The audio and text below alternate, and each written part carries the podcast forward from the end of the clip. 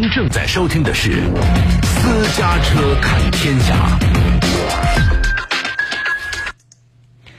中共中央总书记、国家主席、中央军委主席习近平二号在北京考察新冠肺炎防控科研攻关工作，代表党中央向奋斗在疫情防控科研攻关一线的广大科技工作者表示衷心的感谢和诚挚的问候。他强调，人类同疾病较量最有力的武器就是科学技术，人类战胜大灾大疫离不开科学发展和技术创新，要把新冠肺炎防控科研攻关。作为一项重大而紧迫任务，综合多学科力量，统一领导，协同推进，在坚持科学性、确保安全性的基础上，加快研发进度，尽快攻克疫情防控的重点难点问题，为打赢疫情防控人民战争总体战、阻击战提供强大的科技力量。三月二号，中共中央政治局常委、国务院总理、中央应对新冠肺炎疫情工作领导小组组长李克强主持召开领导小组会议。中共中央政治局常委、中央应对新冠肺炎疫情工作领导小组副组长王沪宁出席。非常关注。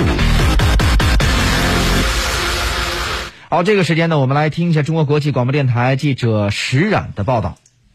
会议指出，要认真贯彻习近平总书记重要讲话精神，按照中央应对疫情工作领导小组部署，做好分区分级精准防控，关心关爱防控一线城乡社区工作者，统筹疫情防控和春耕生产，拓展防控形势积极向好态势。会议指出，当前防控工作丝毫不能放松，湖北和武汉要继续严格落实防控措施，加强社区防控，提高救治水平，及时准确发布信息。北北京等人口流动大的城市要压实责任，管住通道、社区、口岸，严防疫情输入和扩散。其他省份要精准落实复工复产后各项防控措施，有序恢复正常生产生活秩序。会议指出，当前除湖北外，我国疫情总体处于较低水平，出现向好态势，但要进一步控制疫情散发，防止偶发聚集性疫情。社区防控是重要关口和基础，各地要通过给予适当工作补助、落实待遇、改善防护条件、安排轮休等，